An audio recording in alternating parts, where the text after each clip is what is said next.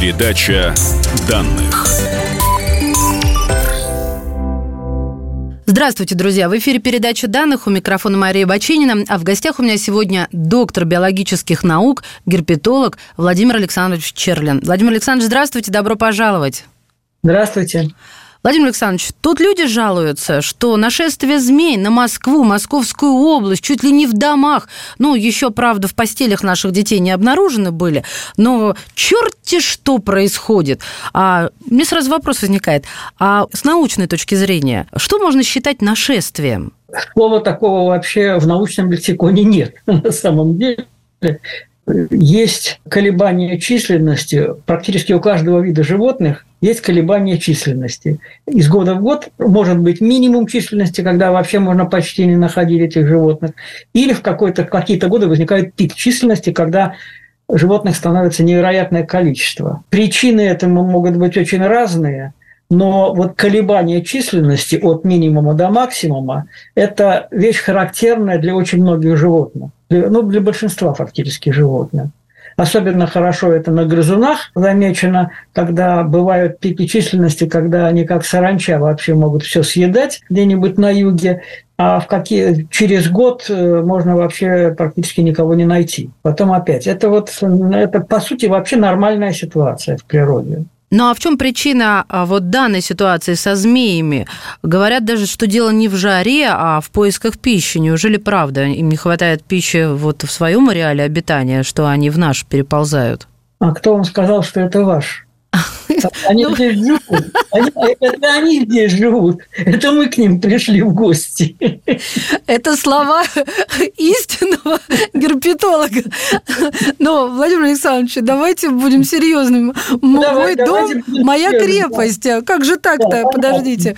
Я же не к ним пришла, вырубила, вырубила лес, поляну освободила и себе дом там построила. Я говорю про какие-то каменные джунгли, про городские условия. Нет, ну действительно, почему змеи, которые, в общем-то, не дружат с человеком, ни в каком симбиозе там не состоят и, и при, приблизительно, приближаются к человеку?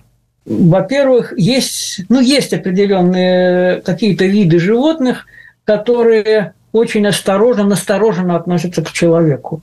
Ну, по большому счету, змеи не относятся к такой категории. Они не бегут от человека, не, не пытаются скрываться от тех мест, из тех мест уходить, где человек живет. Некоторые виды змей вообще э, рядом с человеком живут совершенно нормально.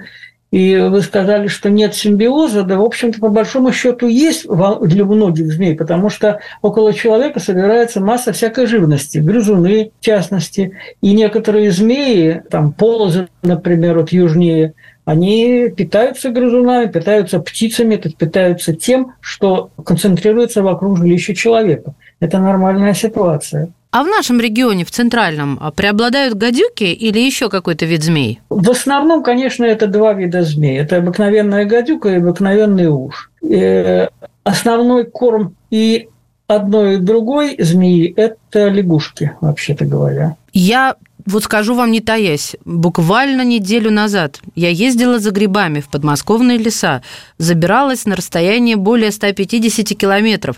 Лягушек навалом, вот этих лесных коричневых, которых не видно, но ты видишь движение – что им не хватает гадюкам своих лягушек, что они к нам приближаются-то? Или в чем дело-то? Почему люди жалуются? Вот до этого пытаюсь докопаться. Змеи не везде живут там, где живут лягушки. Змеям и лягушкам у них разные требования к окружающей среде, по большому счету. Поэтому гадюки нужны более теплые места. Сейчас одна из ситуаций, которые могут возникать, да, лето теплое, лето сухое. И это вот сейчас у вас там в Московской области, в Москве кошмар делается. А вообще лето сухое было. И э, ну вот я живу в, Ленинград, в Ленинграде, в Ленинградской области, у нас лягушек почти нет сейчас, например. Сейчас в Московской области, да, вот ливни прошли, наверное, сейчас лягушек будет много. Но вообще, еще раз повторяю, пытаться объяснить, просто объяснить всплеск численности э, безнадежно. Найти какое-то простое одно объяснение – это безнадежно. Это целый комплекс всего, начиная с конкретных условий в этом году,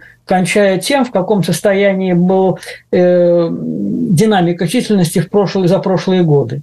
Поэтому э, тут все, все не так просто. Просто ответить на этот вопрос невозможно. А вот то, что люди начинают все чаще сталкиваться со змеями, это как-то связано с а, периодом, с брачным периодом?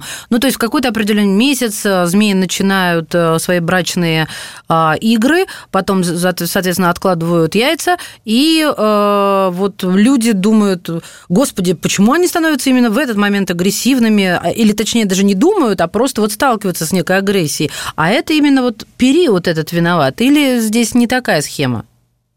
Э, схема такая э, может быть, так сказать. У гадюк такая схема реально есть. Э, они выходят из спячки ну, где-то в середине, в конце апреля в нашей зоне. В, начале, в конце апреля, в начале мая начинается достаточно бурный период активности у них самки ищут самцов, они собираются иногда большими группами, да, потому что они находят друг друга по запаху чаще всего. И, в общем, поэтому собираются, могут собираться большими группами. В этот момент, да, и самцы, и самки возбуждены, безусловно. Поэтому, если такая человек наталкивается на такую группу, ну, сгоняться за ним никто не будет. Но, так сказать, лезть туда и смотреть, там, тыкать э, палкой и так далее, вот не надо. Это точно. То есть давайте тогда сразу же проведем небольшую такую технику безопасности. Человек идет по грибы, выходит на сухую солнечную поляну, вот, которая граничит с тенистым влажным лесом. То есть для змеи... Замечательное место для. Да, и тепло, и есть точка охлаждения, и водичка тут есть. Вроде все хорошо. Вот на эту поляну ходить не надо ему? Да надо, все прекрасно. Во-первых, как ты ходишь? Босиком по местам, где точно совершенно есть змеи, ходить не стоит.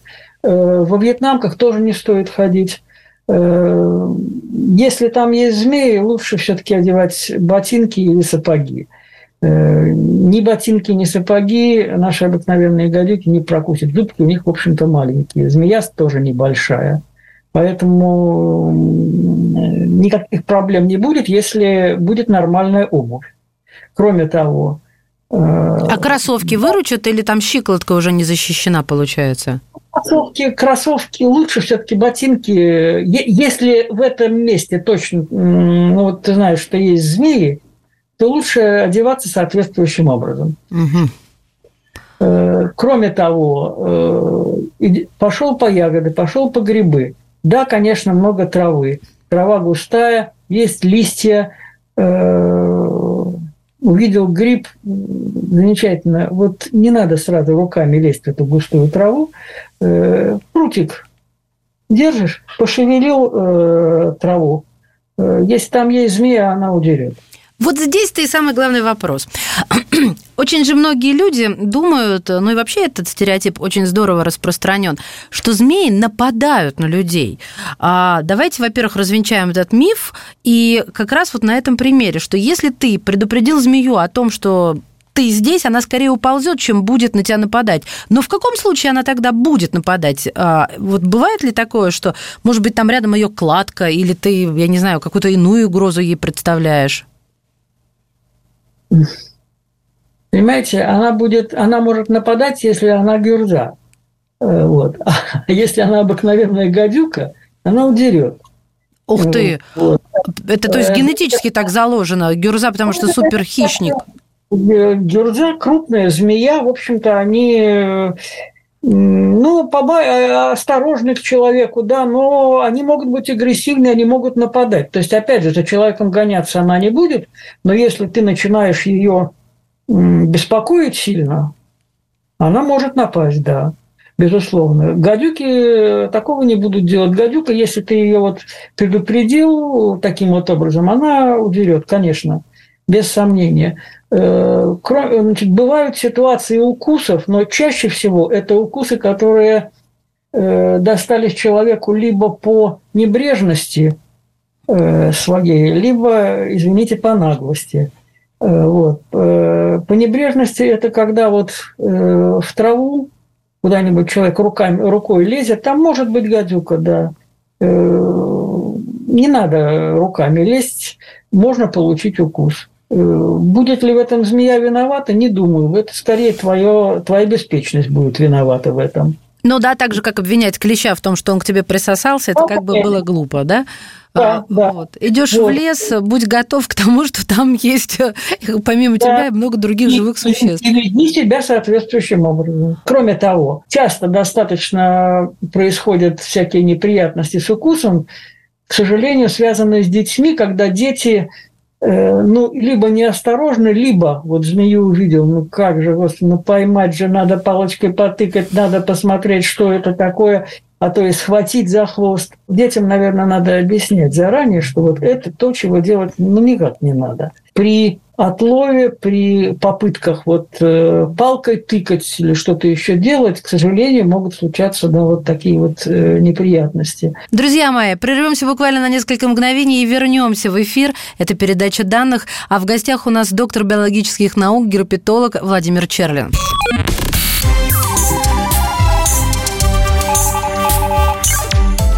Передача данных. И снова здравствуйте. Это передача данных. У микрофона Мария Баченина.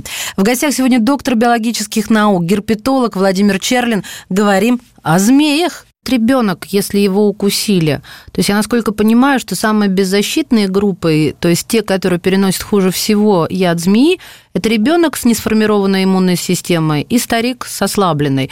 А взрослый человек здоровый скорее ну, как-то совладают так или иначе, ну, в зависимости от того, конечно, яд какой змеи, да, а, но вот мы, если говорим о гадюках, о средней полосе России, то ребенок, если его цапнула змея в лесу, он дойдет до дома, вот э, мне хочется... Знаете, вот я, я, я вам могу сказать э, такую ситуацию. Вот тоже вопрос, на который ответить очень трудно э, однозначно. Да, дети и пожилые люди э, группе риска, в данном случае без сомнения. Но ситуации бывают самые разные.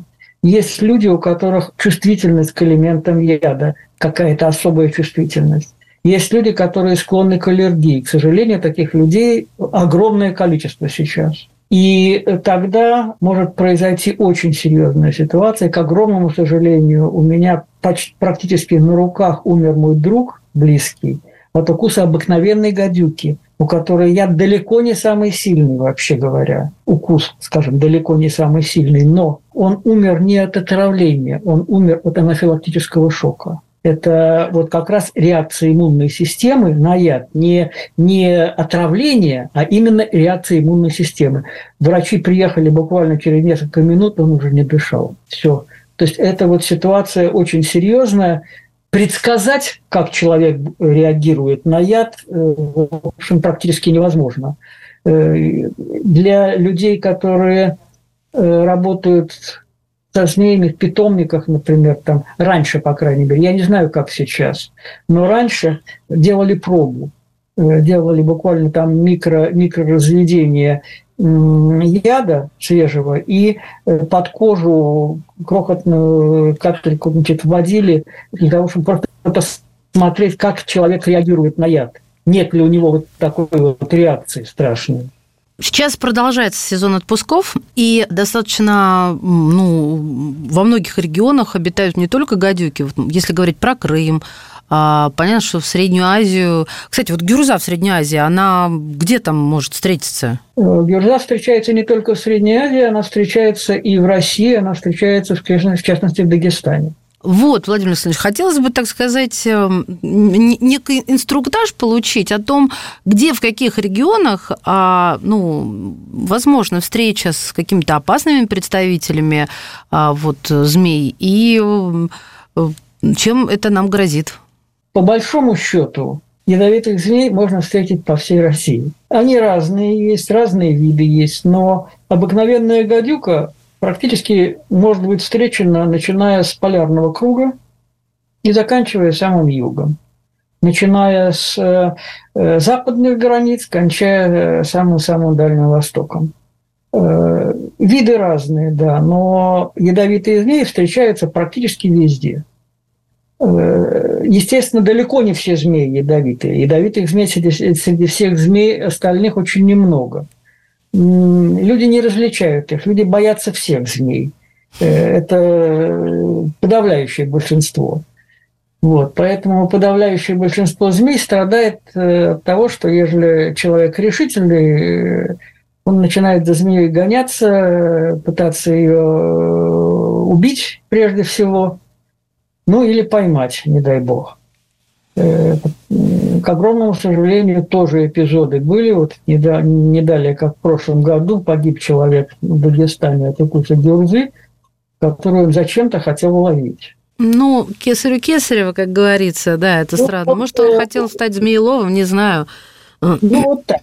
Да. Я к тому, что вот э, вести себя надо разумно со змеями.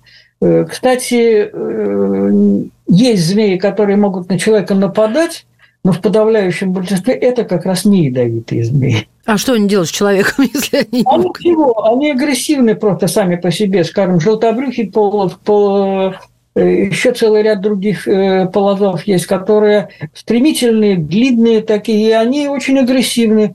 Э, видя человека, может выскочить из травы и пытаться его укусить. Но это не ядовитый. Это вот так себя ведет не ядовитая А желтобрюхи у нас где обитает? А вот на, на юге Астраха, Астраханская область, тот же Дагестан, пожалуйста, их сколько угодно там. Стремительные, агрессивные змеи. Но, еще раз повторяю, не ядовитые. Но кусаются кошмар. А слушайте, много цапнут, так цапнут. А, кстати, нет, вот нет, ничего, ничего особенного на самом деле не будет. Нет, ну, кровь может пустить, да. А у ну, змеи измеряли а, вот, э, как сказать, давление, сколько, сколько атмосфер э, давления челюстей? Сколько, слабенькие челюсти-то совсем. Там зубы, э, в основном зубы. Они даже зачастую не, не хватают. Вот, ну, скажем, собака, она кусает, она хватает. Угу. А эти бьют раскрытой пастью, Э, даже не цепляются, зубы зачастую просто цепляются за кожу, зубы очень острые, змея сильная, может быть, она порвать, порвать кожу может этими зубами. То есть вот тут немножко по-другому этот укус происходит. Поняла. Скажите, пожалуйста, змеи умные существа? Что касательно их интеллекта известно? Что вы от змеи предполагаете, говоря о том, умная она или нет? Пожалуйста, у меня есть а, аргументы, а, которые вот я бы привела, ну, за интеллект. А, первое – это забота о потомстве. Второе – это, соответственно, организация гнезда. Ну, вернее, не по порядку я перечисляю, а вот так, что на ум приходит. То есть э, некая практичность в организации гнезда. Ну, что еще? Приспособленность, конечно, как эволюция с ними обошлась в плане приспособленности. Мне кажется, они очень приспособлены а, к окружающей среде. И, конечно же, они как? Э, они э, создают семью на несколько минут распадается семья, или же у них есть какие-то партнерские отношения? Вот все то, что вы сейчас перечислили, вообще говоря, к интеллекту не имеет никакого отношения совсем. Как же так? Подождите, забота о потомстве, а вот эта вот мудрость, когда моногамия какая-то. Смотрите, смотрите, дело в том, что, например, э, есть макрицы, это такие вот э, примитивные ракообразные, которых, вот вы знаете, они очень заботятся о своем потомстве. Э, вот, они выгуливают своих малышей, и так далее. Все очень занятно получается, но вы знаете, о интеллекте Макриц, в общем, говорить сложно, мягко говоря. Так. Вот. Э, это все-таки э, инстинктивные действия, инстинктивные какие-то врожденные вещи, которые могут быть достаточно сложными. Вот э, как они возникают? Извините, это Господу Богу, это не ко мне. Как получается так, что инстинктивные действия иногда настолько сложно организованы, что создают впечатление интеллектуальной деятельности, это, вот это еще раз повторю, это Господу Богу. Вот. Они скорее вот по всему тому, что я о них знаю, и по их организации их жизни, и по организации их регуляции температуры и так далее, они во многом похожи на настолько, настолько запрограммированы. Вот, вот кто программу пишет, это другой вопрос. Но действуют они в значительной степени как роботы. Инстинкты. Владимир Александрович, спасибо вам большое. Друзья, сегодня в передаче данных был доктор биологических наук, герпетолог Владимир Черлин. Передача данных.